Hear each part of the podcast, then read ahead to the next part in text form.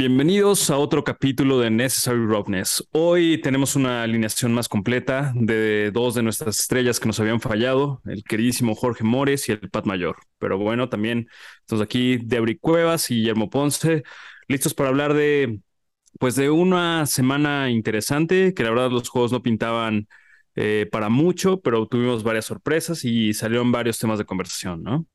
Y dándole un poco de seguimiento a lo que estábamos hablando la semana pasada, a mí me gustaría preguntarles, quizá me gustaría empezar por Debrick, que yo sé que tiene a los Colts en su corazoncito, que nos platique un poquito qué opina de todo el desmadre que traen de los quarterbacks, ¿no? Y, bueno, y no solamente el, el, desmadre que traen ahorita, sino el desmadre que traen históricamente.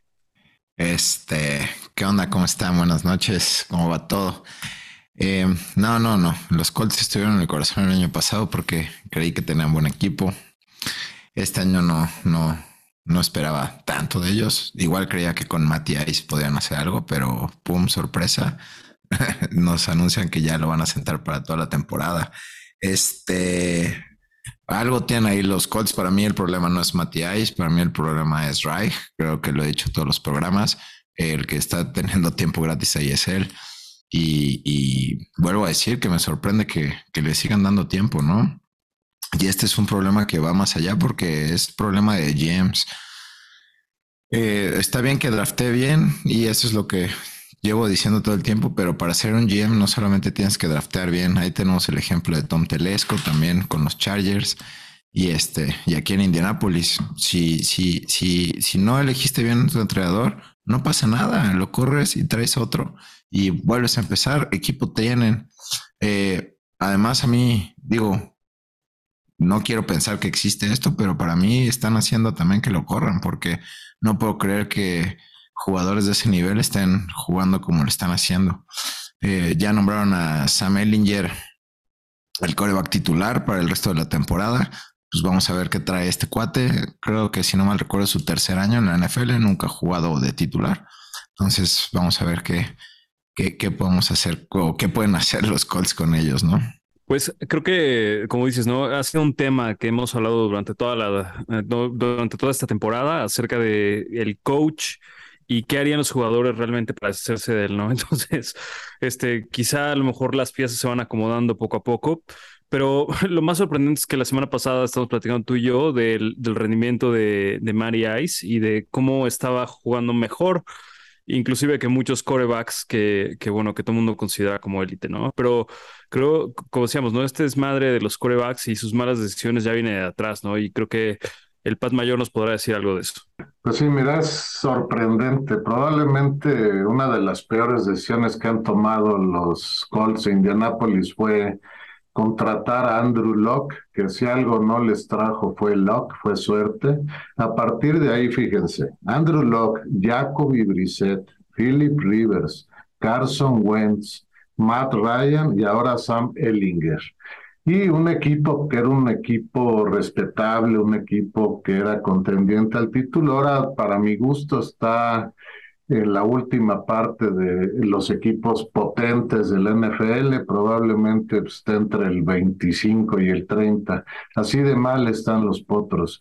Y claro, esto debería costarle, para mi gusto, la chamba tanto a Frank Reich como a Chris Ballard, que es el GM de Indianapolis. Yo no sé cómo irse y el dueño de los Colts ha tolerado esto tanto tiempo yo creo que tiene que hacer algo porque si no el equipo se le va a seguir yendo y vamos a acabar con un Detroit 2. Pero bueno, en esta situación supuestamente eh, se da por una lesión, no tanto por una decisión.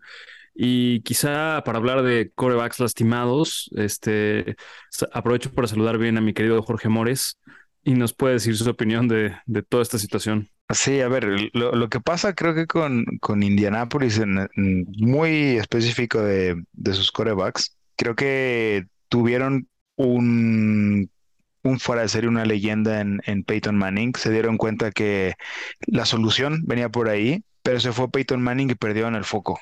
Eh, la lista que acaba de decir acá el Pat Mayor de todos estos corebacks contando que además no solamente tenían a Carson Wentz, sino también ahora tienen a Nick Foles. O sea, están buscando como repetir una historia de decir, vamos a traernos un quarterback para que nos ayude. Y siento que lo que pasó con Matt Ryan era generó demasiada expectativa. Si mal no recuerdo, en uno de estos primeros eh, episodios que tuvimos antes de empezar la temporada, Deb hablaba de lo bien que lo iba a hacer Matt Ryan con una buena línea ofensiva y con Jonathan Taylor. Lo bien que iba a hacer Jonathan Taylor con un coreback que realmente podía lanzar. Lo bien que iba a hacer Pittman con un coreback que, que tenía mucho más este, precisión.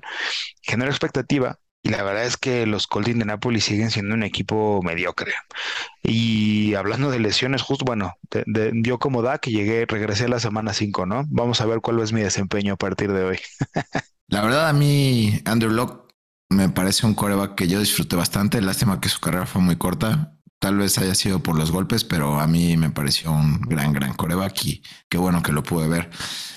El, programa pasado platicaba con Memo que nunca en mi vida, pero estábamos hablando de corebacks, nunca en mi vida había visto un coreback. Eh, le pusimos como calificaciones y le puse una calificación de A, convertirse en un coreback calificación D. Eso nunca en mi vida lo había visto y mira que tengo 30 años viendo fútbol americano. Pero esto me lleva a hablar de Quentin Nelson, que tenía una calificación de 90 en PFF y ahora bajó a 66. O sea, ¿cómo, cómo, cómo demonios está pasando esto en la NFL? No tengo idea. Yo tengo una teoría, no sé ustedes qué opinan acerca de lo que les voy a decir, pero 100% va al nivel de exigencia en los entrenamientos. Antes desde antes de que empezaran este, los entrenamientos, los equipaban y órale, a partirse su madre. Y no había tantas lesiones. Hoy que les ponen sus casquitos con esponjita, eh, no los dejan equiparse antes de, que empiece eh, la temporada, eh, solo los ponen con hombreras o de cerillitos. Y ahora, pum, lesiones, bajas de juego. Al menos esa es mi teoría. Bueno, hablábamos, digo, en, otra ocasión incluso con Gerber, uno de nuestros más fieles podescuchas, que a lo mejor tantas conmociones esta temporada se debía a eso, ¿no? Que no, no tenían, no estaban entrenando para el golpe que reciben en el juego y que entonces una tacleada que podría verse como normal, haciendo comillas al aire cuando digo normal, eh, podía estar generando una lesión porque no estaban generando ese callo. Puede pasar incluso con la velocidad, ¿no? Este, con la misma velocidad con la que llegas a defender, con la misma fuerza con la que corres o enfrentas a, un liniero defensivo, en el caso del running back, eh, o, un, o, un, mismo receptor, con, con, qué fuerza está esperando recibir un golpe en el entrenamiento y con la que recibe en el, el juego. Ah, por ahí creo que también, y este, empezando a hablar un poco de los temas que vienen adelante, podríamos estar hablando de una de las temporadas con el nivel más bajo de fútbol americano que hemos estado viendo. Sí, e, es una cosa, la verdad, bastante rara y, bueno, y, tomando esa línea, pues, o sea, forzosamente tenemos que hablar de lo que le pasó a Rogers, ¿no? Esta semana y, pues también meter a la misma bolsa a Brady que Deb y yo lo habíamos platicado la semana pasada, pero tienen algo como ahí personal o tienen broncas que de plano no lo están haciendo tener una buena temporada. Salió un chisme de lavadero, que tal cual yo creo que es un chisme, pero dicen que después del partido tan terrible que dio Tom Brady, se metió al vestidor, les empezó a gritar a todos y dicen que dijo, por esto dejé a mi familia, como no, no se pasen, son unos ineptos y aventó una silla y que se puso muy, muy loco, ¿no? Entonces, pues quizá ahí creo que la semana pasada sí le dimos el, el, este, ¿cómo se llama? El, en el clavo de a decir que los temas personales, este, pues sí están muy cabrones y que a lo mejor le están afectando mucho en el caso de Brady, ¿no? No sé qué chingados le está pasando a Rogers. Yo supongo que, bueno, con la nota que nos mandaste, que le echa la culpa al equipo y que deberían de sentar a, varios jugadores que no están jugando bien, pues yo coincido contigo al decir que uno de los primeros que se debería sentar es él. Sí, y mira, eh, esta temporada le, quiero dar un contexto un poco al comentario que estamos haciendo. Varios equipos están sorprendiendo por lo malos que son, porque eran equipos que estaban abocados a tener una buena temporada y puedo hablarte de los Chargers, por ejemplo, Puedo hablarte de Tampa Bay, puedo hablarte de los Packers, puedo hablarte de Arizona, puedo hablarte de Cleveland, puedo hablarte tal vez de Pittsburgh, de Indianápolis, entonces de Denver incluso, ¿no?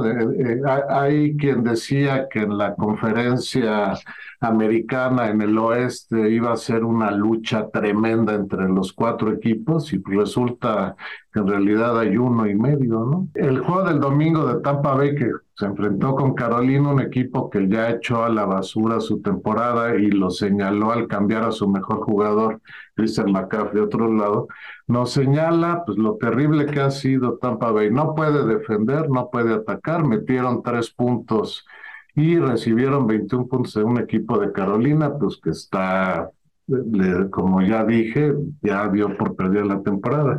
Y Green Bay, pues también está perdida y yo no sé si el tema en ambos casos tiene que ver solo con el coreback o hay temas más de fondo. Guillermo y sus, y sus chismes de lavadero pues nos podrían dar una, un indicador de lo que está pasando en Tampa Bay, pero yo creo que, que ahí el problema es mucho mayor. Tampa Bay, si no me equivoco, cambió de entrenador antes de este año. ¿Por qué? Pues por un conflicto seguramente entre Tom Brady y el entrenador anterior. Cuando tú permites que los jugadores, sea quien sea, empiecen a tomar decisiones de quién los va a entrenar, y al rato tal vez eh, tomar decisiones de no hacerle caso porque manda jugadas muy malas el entrenador, yo soy el mejor de todos los tiempos y yo voy a decidir qué hacer. La verdad es que estás dejando de participar en un equipo, ¿no? Y estás pensando que tú eres el único factor que hace que tu equipo sea competitivo y sea bueno. Entonces yo creo que por ahí puede estar el tema en ambos de estos equipos. Sí, coincido. Demasiado, demasiado poder en en un jugador que y sobre todo en, un deporte donde el equipo tiene 53 en el roster, ¿no?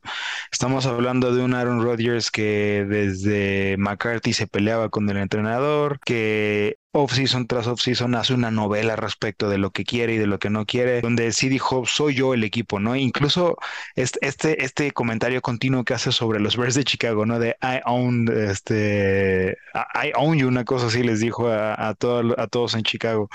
Y Tom Brady, por otro lado, que digo, Memo me podrá decir que, que es verdad lo que le voy a decir.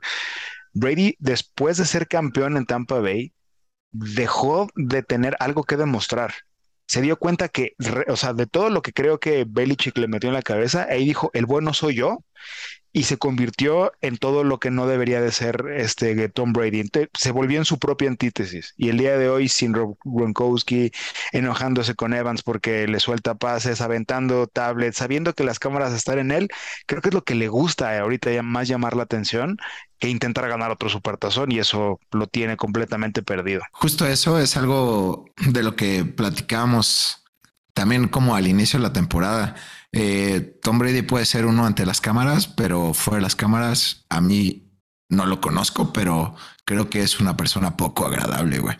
Eh, y eso lo hemos visto varias, varias veces. Fuera de las cámaras, claro. Eh, en las cámaras siempre es el, el, el güey buena onda y todo, pero coincido con los dos y, y quiero un, bueno, creo que tengo un claro ejemplo que es Aaron Rodgers. Justo con McCarthy. Hoy estamos viendo a McCarthy la neta rompiéndola con los vaqueros de Dallas cuando sinceramente nadie dábamos un peso por ellos. Después Aaron Rodgers decidió que Hackett iba a ser el, su, coach y ahorita Hackett está pues dando lástimas con un equipo con demasiado talento.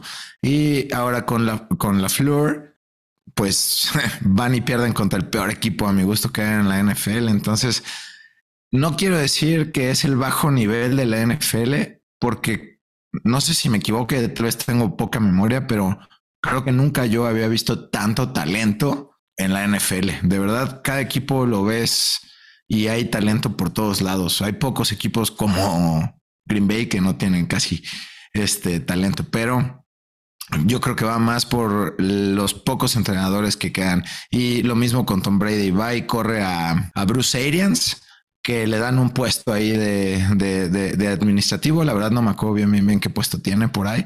Y, y, se quedan con un cuate, la verdad no sé su nombre y pues estamos viendo que Tampa Bay no logra dar una. Está bien que se les lastimó Jensen, que es el, el, centro poderoso, un top 5 de la liga, pero pues no por perder a tu centro acá esta temporada y lo podemos ver con San Francisco, que perdieron a Trent Williams y, y, y no se están quejando y siguen jugando bien, ¿no? Yo nada más para complementar lo que preguntabas, Mores, y pues sí, de alguna forma u otra, defendiendo un poco a Tom Brady. O sea, todos podemos decir que él ya no tiene nada que demostrar, que ya ganó todo, que se cambió de equipo, que hizo muchas cosas y todo este rollo. Pero yo creo que en su mentalidad sí está esta cosa de, de siempre tratar de empujar más y más y más y más la liga, ¿no? Y entonces ese demostrar, pues es como jugar mientras pueda, ¿no? Y, y creo que Deb y yo decíamos la semana pasada, es como si tú tuvieras la capacidad, el talento y toda la fortaleza de seguir jugando, pues la verdad es que sí, podrá ser muy berrinchudo esta temporada, las cosas no le pueden estar saliendo bien, quizá tenga problemas personales, pero la verdad es que es mucho mejor que muchos de los corebacks que hay, ¿no? Entonces, pues bueno, y eso que corre entrenadores y todo, pues también eh, es un güey que ha estado tanto tiempo en el campo que pues yo creo que sí tiene algo que decir, ¿no? Respecto a las jugadas y todo esto. Pero bueno, hablando de corebacks que sí lo están haciendo bien, yo creo que tenemos que irnos con Mr. Joe Burrow, porque pues de que le está echando ganas y está tratando, yo creo que de, de ir en contra de esta maldición de el que pierde el Super Bowl, pues ahí anda y lo está haciendo bien. No olvidar que comenzó la temporada con 0-3. Este, todos estamos diciendo que qué estaba pasando y creo que ya agarraron ritmo. La línea ya se acomodó, que es una línea casi totalmente nueva. Eh, y de verdad, si no vieron el juego, échense el 40 minutos sin cortes porque fue un espectáculo lo que hizo Joe Burrow. No puedo parar de decir nombres. Se la dio a Tyler Boyd. Tyler Boyd creo que rompió las 100 yardas. Jamar Chase rompió las 100 yardas. T. Higgins quedó en noventa y tantas. Hayden Horst creo que hizo como 50. Joe Mixon corriendo y atrapando pases. De verdad fue una cátedra, una cátedra de fútbol americano. Eh, yo seguiré diciendo que su entrenador no es como algo de lo mejor que hay, pero cuando tienes ese talento, creo que puedes lograr llegar hasta como lo hicieron la vez pasada al Super Bowl sin, sin un entrenador como lo que es Zach Taylor. También hay que decir lo que, o sea, digo, no es que Atlanta sea un equipazo, pero venía con esta racha de la semana pasada que se crecieron mucho y tenían muchas ganas de ganar, ¿no? Entonces, o sea, les puso un estate quieto los Bengals. Sí, no, y, y, Atlanta no jugó mal. Bueno, dentro de lo que cabe, solamente pues se encontraron con un equipo que se acordó cómo se juega y les pasaron por encima. Porque, bueno, Lucky Guess, Atlanta va a pasarle por encima esta semana a Carolina, ¿no? Entonces. Sí, yo creo que a Burro hay que reconocerle que en sus juegos difíciles al principio de la temporada pues, siguió insistiendo seguramente siguió entrenando y estudiando su, su libro de juegos. Y este juego del domingo, la verdad, fue una cosa muy impresionante. Creo que es el primer jugador que tiene juegos de 400 yardas en sus tres primeras temporadas. Entonces, eh, sí, la verdad es que jugaron muy, muy bien. Eh, yo todavía tengo mis dudas, o sea, yo creo que Cincinnati es uno de los cinco mejores equipos de la liga. Para mí los cinco mejores equipos son Buffalo, Filadelfia, Kansas City, Mores, no te vayas a caer de la silla, los Vaqueros de Dallas y en quinto lugar Cincinnati. Entonces, Cincinnati tiene el gran problema de eh, tener enfrente a dos equipos en su conferencia muy difíciles de ganarles, especialmente si no vas a jugar la postemporada en casa. Y como bien dijiste, Debrick, perdieron tres juegos al principio de la temporada, ahora van 4-3 por más eh, excelso que pueda ser su desempeño el resto de la temporada, es muy difícil que vayan a recibir algún juego de playoff. Todo dependerá si logran derrotar a Baltimore en la carrera por esa división, pero pues tienen complicado. Ahora, ¿podrá yo, burro, llegar a un Super Bowl de visita en Kansas City y o en Buffalo?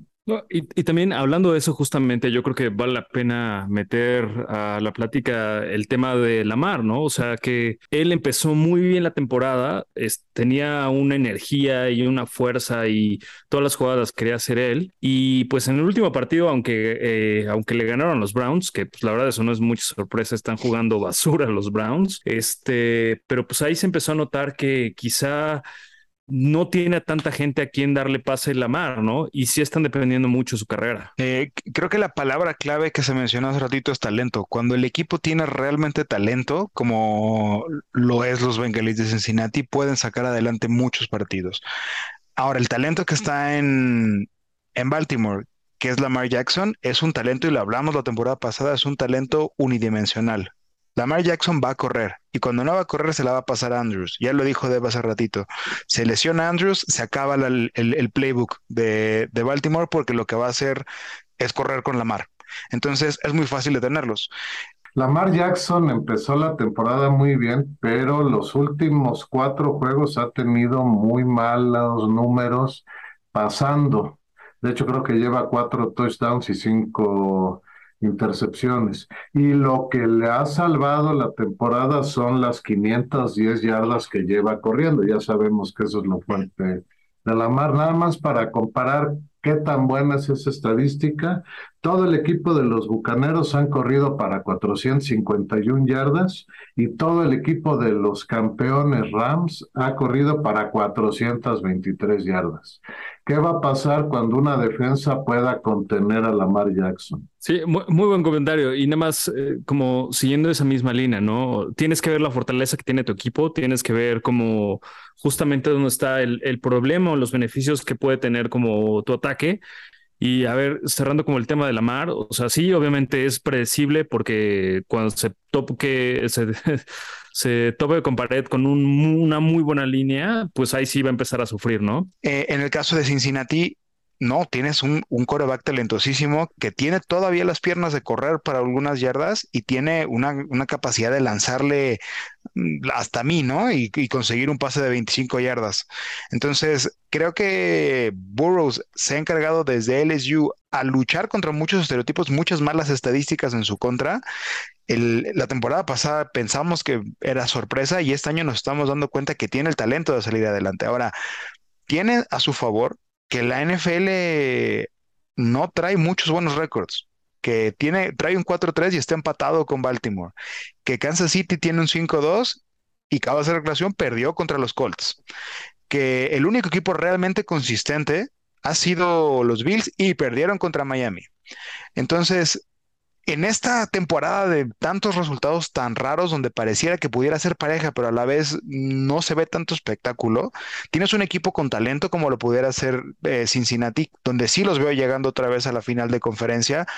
No sé si les va a alcanzar para ganar de visita en Buffalo o en Kansas City, pero definitivamente los veo llegando a esas instancias. E igual que la temporada pasada, un golpe de suerte los podría llevar al Super Bowl otra vez. No, y yo creo que hablando del talento y de la importancia de seguir peleando toda la temporada, pues eh, suena mucho que uno, que uno de los movimientos que hizo eh, un equipo fue tradear a, pues, un, un, muy buen jugador, ¿no? Que es James Robinson. Entonces, pues no sé, eh, buenas noticias supongo para los Jets. Pues no buenas noticias porque se les lastimó su corredor novato que la neta estaba jugando cañón, cañón, se había convertido en el wide receiver número uno, en su corredor número uno y estaba haciendo todo. Y creo que también este, la lesión de Vera Tucker va a ser bastante sensible ahí con los Jets de, de Nueva York porque había mucho, bueno, está, estaba bloqueando bastante bien para seguir las jugadas. Hace, hace ruido el movimiento, pero estamos hablando la, la semana pasada, ¿no? Que los Jets están siendo consistentemente regulares para ganar partidos, pero no, no creo que tengan algo que los siga ayudando o sea, lo que quiero decir es esto, es como em, Robinson ahorita llega eh, porque por una lesión les va a caer muy bien en la posición, pero realmente donde están sacando puntos es ser consistentes para acercarse, ganar puntos por, eh, por, patada, por patadas pero no están teniendo estos jugadores que realmente cambien eh, un equipo que los vea yo en los playoffs, ¿no? Y a lo mejor lo estoy diciendo por ardido, porque van mejor que los Pats y van a avanzar sin ningún problema, pero, o sea, yo creo que ya se les tiene que acabar la suerte a los Jets. A ver, eh, creo que es súper importante lo que dices, Memo. No hay talento en los Jets. O sea, vaya, hay jugadores del NFL que claro que tienen talento, pero no hay un talento de un equipo de playoffs los vemos jugar y son, son ese equipo que preguntamos cómo, por qué ganan, o sea, cómo hacen jugar feo a los otros, ¿no? Este, ¿por, qué ganan jugando feo? Em, yo creo que los Jets, este, con, con Zach Milson y, Bryce Hall traían algo muy bueno. Se les, se les lesiona este, el corredor, hacen este trade. Creo que están apostando que esta temporada pudiera ser la buena, pero octubre es la realidad. Este, llevan ahí un, un, buen récord. Vamos a ver qué les pasa en noviembre, en diciembre, cuando llegue la temporada fuerte. Yo creo que va a ser de esos equipos que se va a acabar cayendo. Sinceramente, no los veo siendo consistentes hacia el final de la temporada. Eh, creo que les va a faltar experiencia. Creo que son de estos equipos que al final la historia les va a pesar y les va a pesar para mal. Este cambio de James Robinson de Jacksonville a los Jets pues, les salva la temporada a los Jets. Los Jets efectivamente no tienen mucho talento en ningún lado, ni en el equipo directivo, ni en el equipo de entrenadores, ni en el equipo de jugadores, pero claramente tienen un ambientazo por alguna razón en el equipo y están funcionando. No creo que sean un equipo contendiente, pero por lo pronto pues, es muy divertido verlos, a pesar de que nos dé envidia ahora los eh, aficionados de los Patriots ver un equipo de estos verdes superándonos y yo creo que el domingo nos van a poner una madriza de aquellas, ¿no? Pero bueno, regresando al tema que nos ocupa, Jacksonville es una de las tres o cuatro peores ofensivas de la liga un equipo bastante debilucho. Entonces, pues yo creo que hacen bien dándole a Travis Etienne eh, la oportunidad de agarrar experiencia como corredor para que en el próximo año con su coreback, Sir Trevor Lawrence eh, y algunos eh, receptores puedan hacer algo. Este año la verdad es que lo tienen perdido, van dos y cinco. Y está bien, ya se deshicieron de un jugador que no les es trascendente para su futuro y dan oportunidad a los jóvenes de jugar.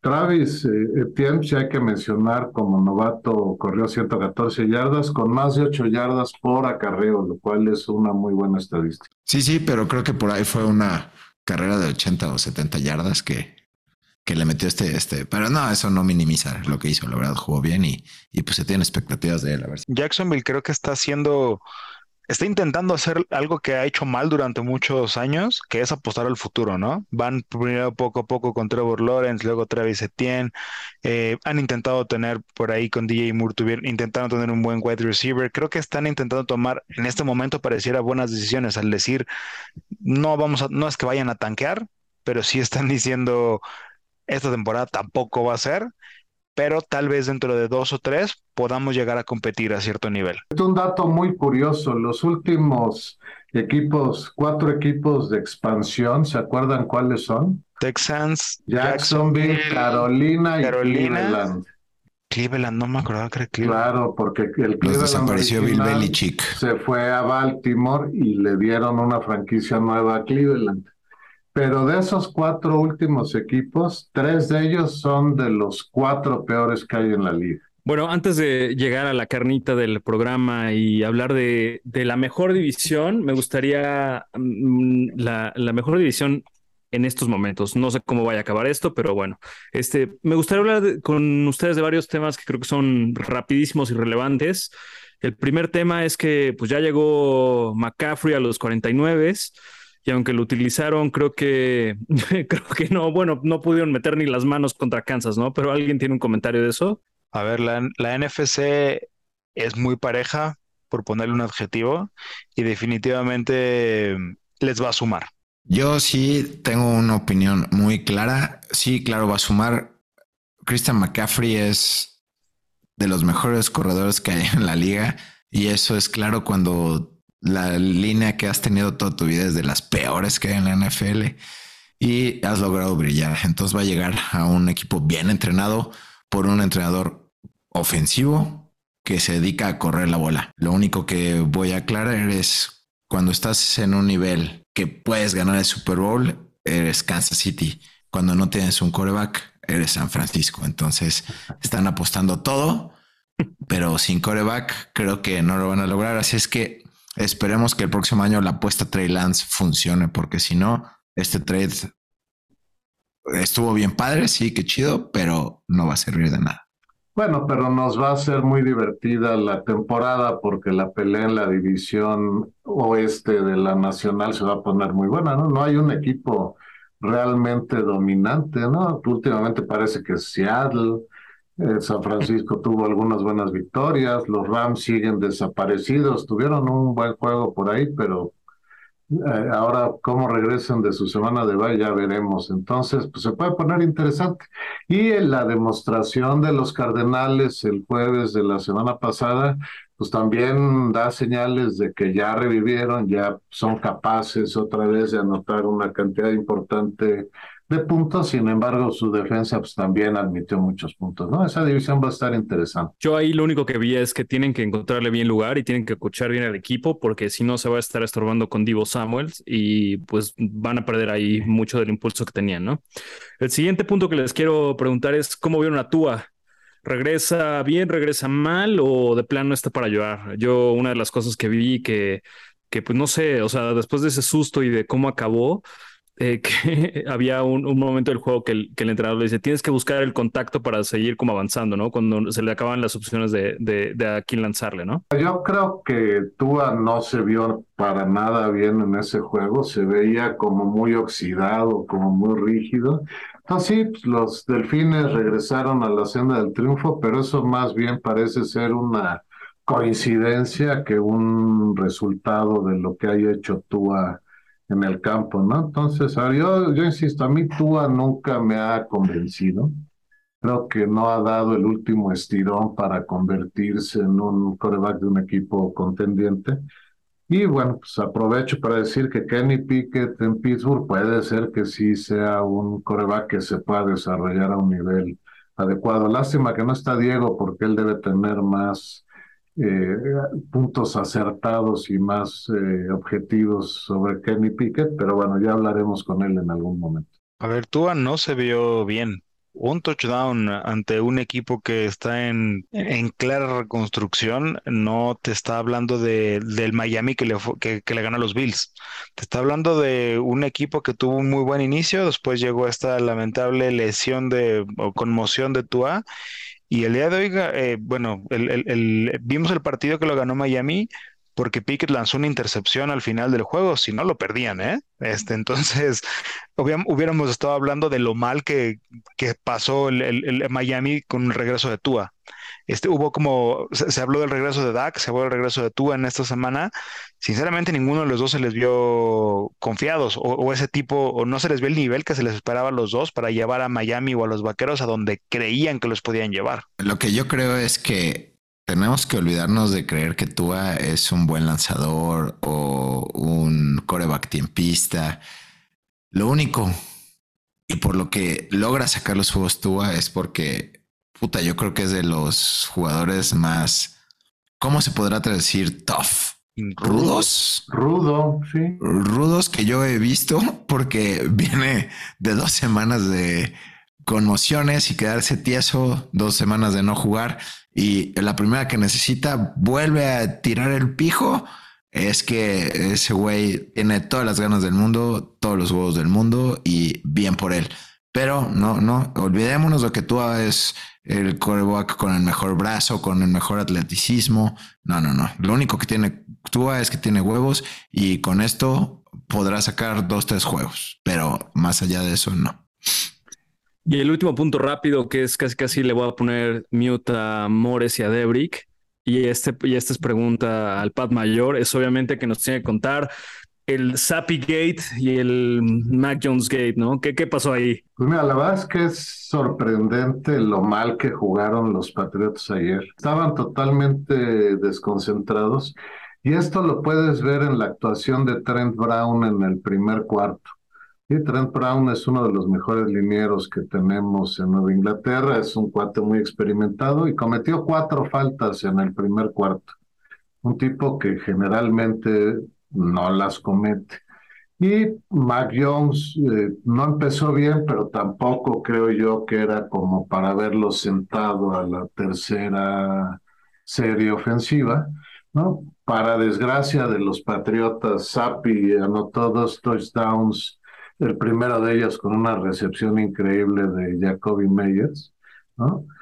Y no sé por qué Digo, sí sé por qué, porque se hubiera visto muy mal Belichick, pero debería haber sacado a Sapi en algún momento, porque después de esas dos series donde metieron dos touchdowns. Los Patriots no hicieron nada ni a la ofensiva ni a la defensiva. El plan de juego de Chicago claramente estuvo muy bien estructurado. Y Bill Belichick, en uno de los pocos juegos eh, que yo me acuerdo, que lo hemos visto sin recurso alguno para detener una ofensiva contraria. Sí, a ver, le, hay que, le voy a dar el, el punto a Belichick, que incluso antes del partido le preguntaron quién iba a ser el titular y dijo que cualquiera podría ser. Incluso Adam Schafter en Twitter puso, no nos, que no se nos agarró que los dos jueguen. Y los dos jugaron. Y después le preguntaron a Bill Belichick, ¿sacaste a Mac Jones por una lesión? Y le dije, eso es una pregunta hipotética. No dijo que sí ni que no. Le dijeron, bueno, si Mac Jones está sano, va a ser titular la próxima semana. Y dijo, esa es otra pregunta hipotética. Entonces, él no está diciendo que Sapi va a ser el titular, él no está diciendo que va a sentar a Mac Jones. Lo que sí se me hizo raro es, como dice el Pat Mayor, verlo sin recursos, verlo sin respuesta ante un equipo que tampoco es una planadora, ¿no? Este, un, un Justin Fields que parecía ese jugador que todo el mundo esperaba que iba a llegar a la NBA aplastante, que con un equipo que la verdad no lo es. Este, se les, se les vieron a, unos Patriotas sin ganas. Y es, es raro en un equipo, en, en, este equipo escuchado por el, por el monje, verlos jugar de una forma tan apática. Sí, ahí yo concuerdo totalmente contigo. La verdad es que fue un, o sea, creo que lo que más metió ruido fue que no pudieron quitarle el, el, el balón eh, a los Bears y eso hizo que no hubiera más series donde a lo mejor eh, podía regresar Mac Jones. ¿No? Entonces, o sea, perdieron totalmente esa oportunidad y fue patético que no podían defender, ¿no? Entonces sí. Pero bueno, ahora sí, vámonos a lo bueno. Este Mores, creo que toca hablar de la, de la mejor división eh, hasta el momento, el este de la Nacional. Eh, pues la verdad es que está poniendo ruda la cosa ahí, ¿eh? Ay, a ver, es que creo que es la, la división con mejor récord, definitivamente pero de eso hacer la mejor división de NFL es un tramo gigantesco. A ver, primero hay que, hay que mencionarlo, están jugando entre ellos también. O sea, este, las Águilas de Filadelfia tienen seis ganados, pero ya jugaron contra Gigantes, Filadelfia y Dallas. O sea, de esos seis son tres entre ellos. Dallas ha perdido eh, tanto, bueno, perdió contra Tampa Bay al principio y luego perdió contra Filadelfia. Pero tampoco vemos que el, los, incluso los gigantes, si pudiéramos hablar de un buen resultado, es que le ganaban a los Ravens, porque ganarle a estos Packers no es como la hazaña, ganarle a los Bears, repito, no es la gran hazaña, perdieron contra los Vaqueros, ganarle a las Panteras, mm, ganarle por ahí a los Titanes por un punto al principio, pudiera ser unos Titanes que también han sido muy inconsistentes. Eh, incluso ven el récord de Filadelfia, ha ganado seis, pero incluso estamos hablando de Vaqueros, Commanders y Gigantes, a los Cardenales y a los Vikingos, si acaso, bueno, a los Leones de Detroit.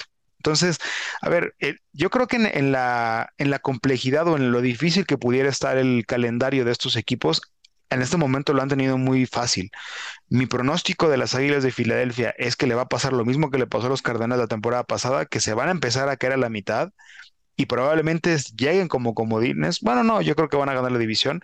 Probablemente los vaqueros lleguen como, como comodines. Los gigantes se van a caer a pedazos y los commanders van a seguir apestando. Y, y, vamos a llegar al mismo nivel. A ver, lo que pasó la temporada pasada, lo que pasó esta, no hay un cambio sustancial. Creo que el único, los únicos dos cambios sustanciales y ni siquiera son tan sustanciales en los equipos, es que Filadelfia agarró muchísima experiencia de lo que pasó la, temporada pasada. Creo que sí tienen un equipo que están construyendo poco a poco. Definitivamente no son un equipo de 6-0, no van a acabar invictos y no los ven en el Super Bowl. Y los vaqueros entendieron que no necesitan ofensiva para ganar, que necesitan defensiva. Y más importante, que creo que es lo que puede valer la pena esta temporada de los Vaqueros es que por fin le quitaron la presión tanto a Dak como a Zeke para decir que los necesitamos para ganar. Ya se dieron cuenta que ajustando la defensa lo pueden hacer y con un pésimo juego como el que dio Dak, bueno, no pésimo, pero no un, juego del un coreback top como se supone que es eh, Dak y con un backfield que, que, es donde Zeke ya liberó de todas sus responsabilidades y, y, acepta que Pollard puede tener carreras de 20 yardas y no, y no se va a sentir opacado, con esa combinación, definitivamente creo que los vaqueros pueden llegar a ser peligrosos, pero tampoco los veo peleando la conferencia, con todo y que la nacional no tiene tanto talento. Voy a, voy a estar un poco en desacuerdo.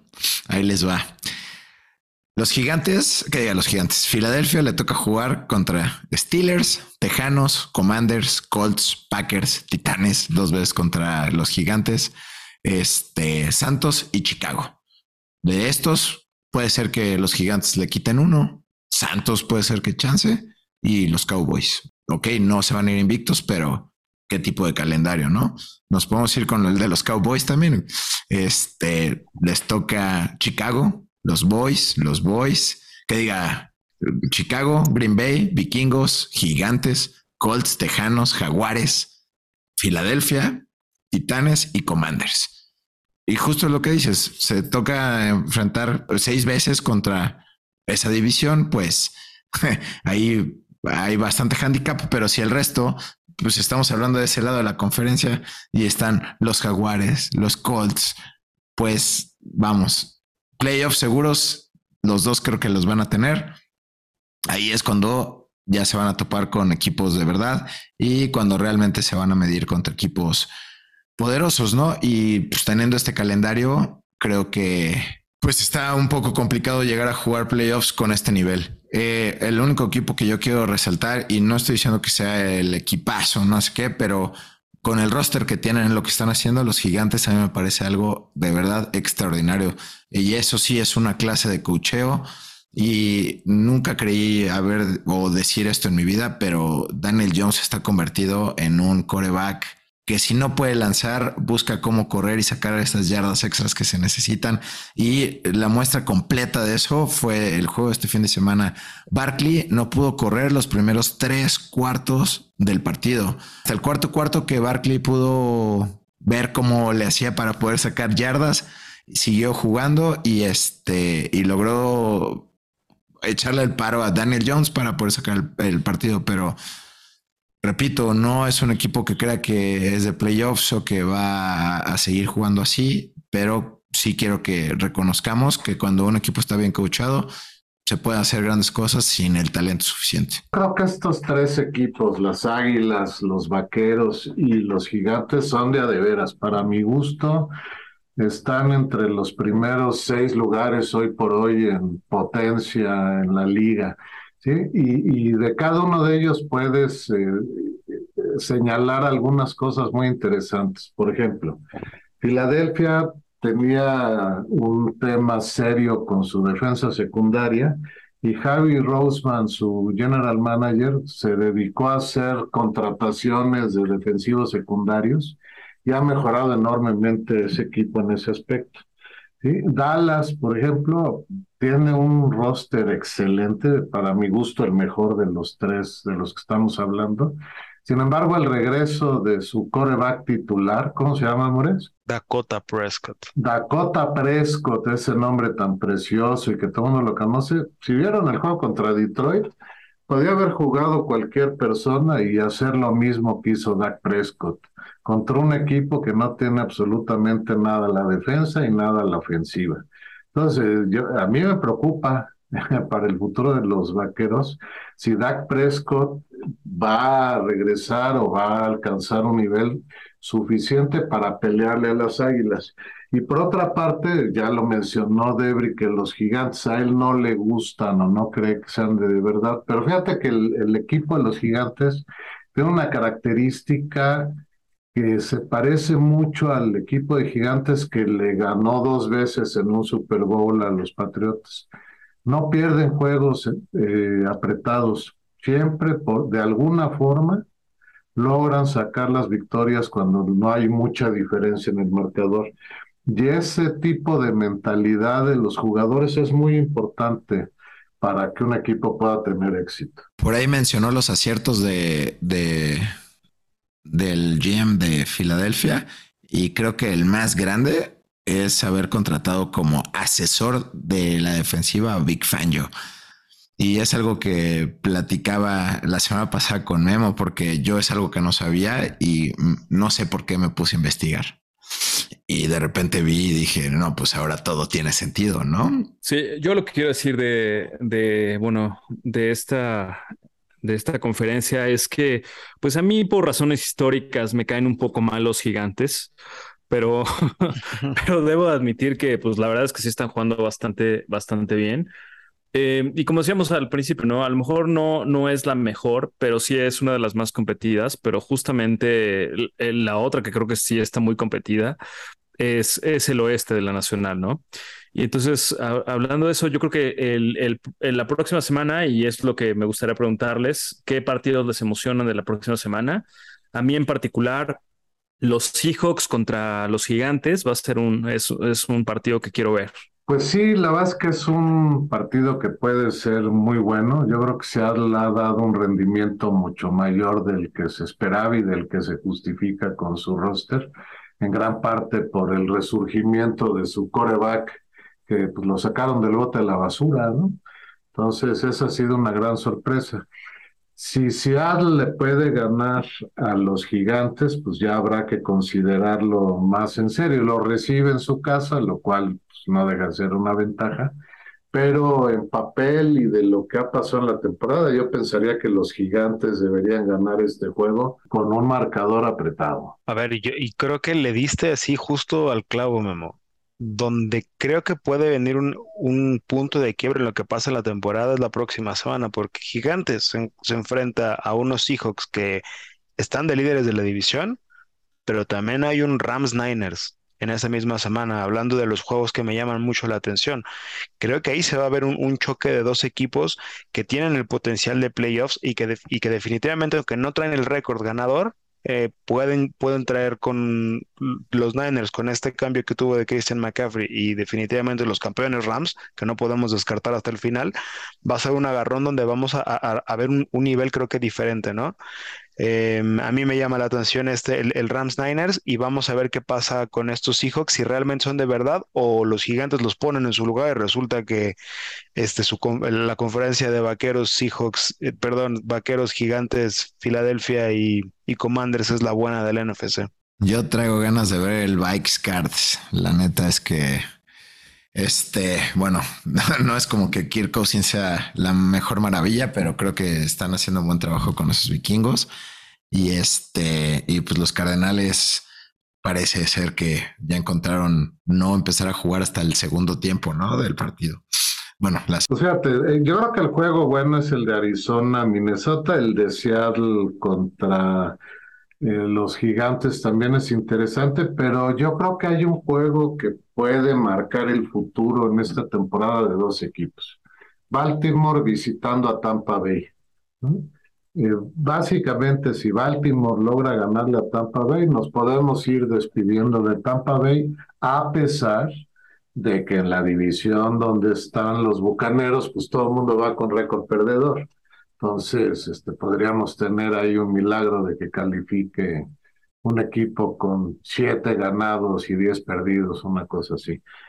Por otra parte, si Baltimore pierde, pues se pone interesante la pelea por esa división, especialmente con el resurgimiento que ya hablamos de Cincinnati ahí.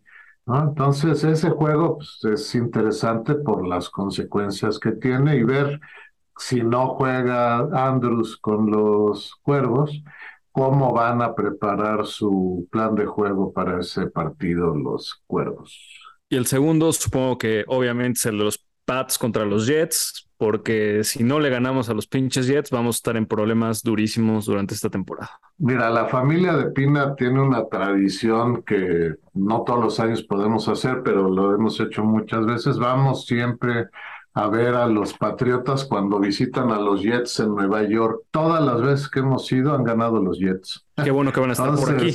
Este año no vamos a ir, pero ¿qué crees? Yo creo que van a ganar los Jets porque no veo a los Patriotas eh, con la cabeza en el juego. Yo no sé si esta no, no le puedo llamar controversia, porque no puede existir controversia cuando no tienes un jugador establecido.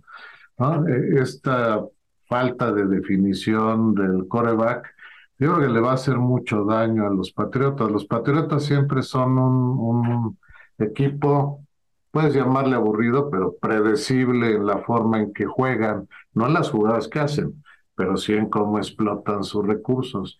Y tener una incertidumbre de que, pues, quién sabe quién va a ser tu coreback el domingo y además quién sabe si va a completar el juego, Yo creo que no es la mejor idea por parte de Bill Belichick, pero bueno, yo estoy sentado en mi sillón cómodamente viéndolos jugar y él está en la línea. Sí, digo, mención especial después del, del Jets eh, Pats, que creo que es, es divisional y es bueno. A mí me gustan o me llaman mucho la atención los juegos interconferencias, porque luego cuando hablamos del talento del americano y el nacional, se puede poner en perspectiva lo que puedan hacer las Águilas de Filadelfia contra los Steelers de Pittsburgh.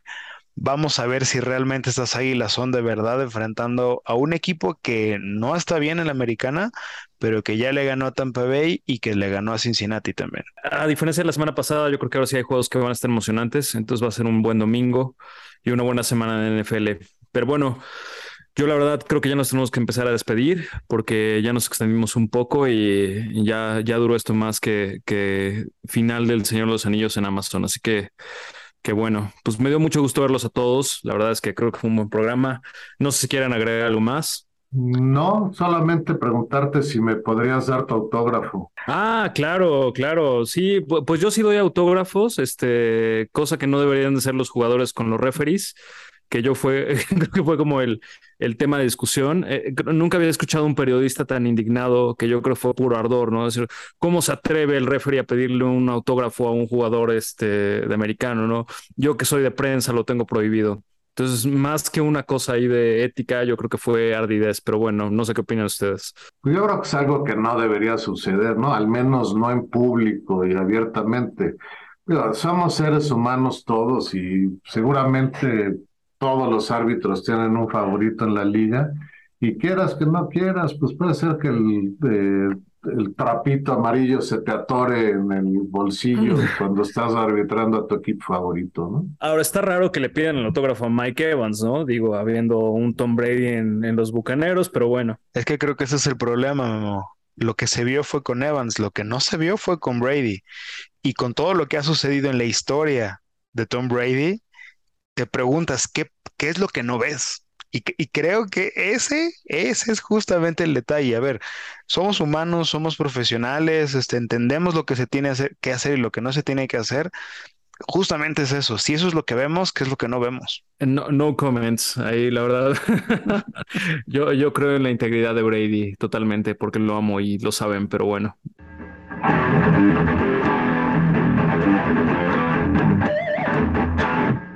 Y antes de irnos vamos a revisar cómo nos fue nuestras predicciones de la semana 7. Todos coincidimos y estuvimos acertados que los Cardenales derrotarían a los Santos, que los Cuervos derrotarían a Cleveland, que los Bengalíes derrotarían a los Halcones, que Dallas haría pedazos a Detroit, que Tennessee le ganaría a los Potros, que Las Vegas derrotaría a Texas y que Kansas City le ganaría a San Francisco. Todos pensamos, sin atinarle, que Tampa Bay iba a derrotar al equipo de Carolina. Esto no sucedió.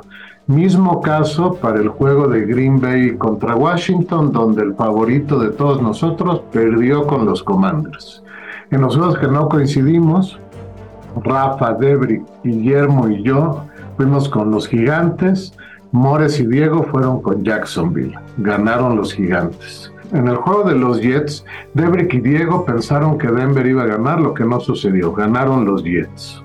En el juego de Seattle contra Los Ángeles Chargers, Guillermo y Debrick pensaron que ganaría Seattle, cosa que ocurrió, y los demás perdimos. En el juego de Miami contra Pittsburgh, Guillermo y Diego pensaron que los acereros tenían alguna oportunidad de ganar, cosa que no sucedió. Y en el terrible juego de los Patriotas esta semana, Diego pensó que Chicago iba a ganar, todos los demás defendimos a los Patriotas y Diego nos hizo la chica. No olviden de consultar todos los jueves en Instagram nuestra publicación donde les decimos cuáles serán nuestros favoritos para la siguiente semana. Próximo jueves, nuestros pronósticos de la semana 8.